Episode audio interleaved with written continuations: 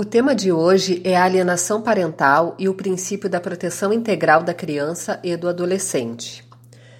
O artigo 227 da Constituição Federal de 88 declara ser dever da família, da sociedade e do Estado assegurar à criança e ao adolescente, com absoluta prioridade, o direito à vida, à saúde, à alimentação, à educação, ao lazer, à profissionalização, à cultura, à dignidade, ao respeito, à liberdade e à convivência familiar e comunitária, além de colocá-los a salvo de toda forma de negligência, discriminação, exploração, violência, crueldade e opressão.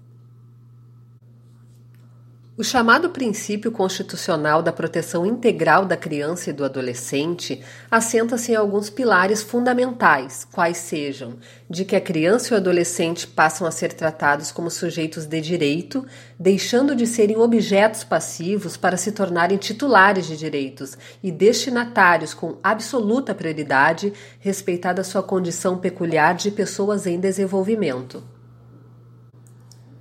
Quando falamos em proteção integral e elencamos vários dos seus aspectos, é importante falar que não há uma hierarquia de direitos de forma que nenhuma negligência pode ser admitida.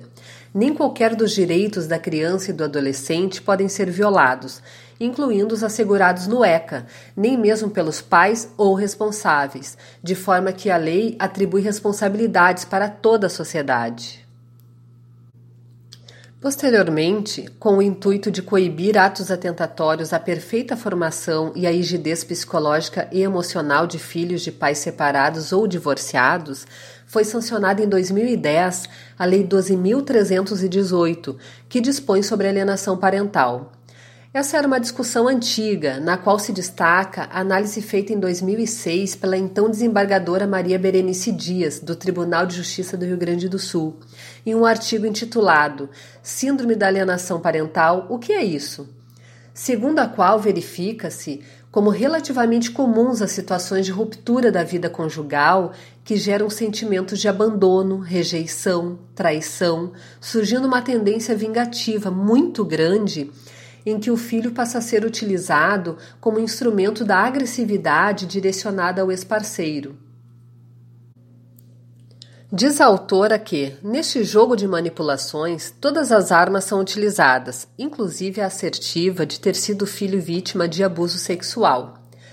A narrativa de um episódio durante o período de visitas que possa configurar indícios de tentativa de aproximação incestuosa é o que basta Extrai-se deste fato, verdadeiro ou não, denúncia de incesto. O filho é convencido da existência de um fato e levado a repetir o que lhe é afirmado como tendo realmente acontecido. Nem sempre a criança consegue discernir que está sendo manipulada e acaba acreditando naquilo que lhes foi dito, de forma insistente e repetida.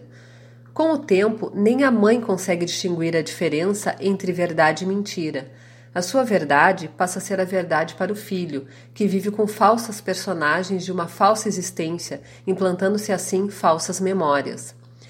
Neste cenário, a legislação passou a determinar que, flagrada a presença da síndrome da alienação parental, é indispensável a responsabilização do genitor, que age desta forma por ser sabedor da dificuldade de aferir a veracidade dos fatos e usa o filho com finalidade vingativa, até mesmo pela perda da guarda, considerado o ato de alienação parental como ofensa ao direito fundamental da criança ao convívio familiar saudável, constituindo-se abuso moral e descumprimento dos deveres inerentes ao poder familiar.